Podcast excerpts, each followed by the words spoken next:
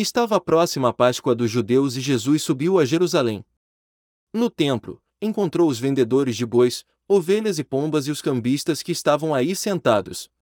Fez então um chicote de cordas e expulsou todos do templo, junto com as ovelhas e os bois, espalhou as moedas e derrubou as mesas dos cambistas. E disse aos que vendiam pombas: Tirai isto daqui. Não façais da casa de meu pai uma casa de comércio. Seus discípulos lembraram-se, mais tarde, que a Escritura diz: O zelo por tua casa me consumirá. Então os judeus perguntaram a Jesus: Que sinal nos mostras para agir assim? Ele respondeu: Destruí este templo, e em três dias o levantarei.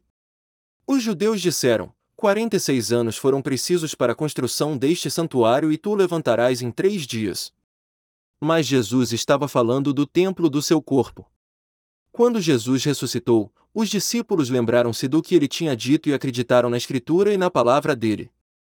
Palavra da Salvação.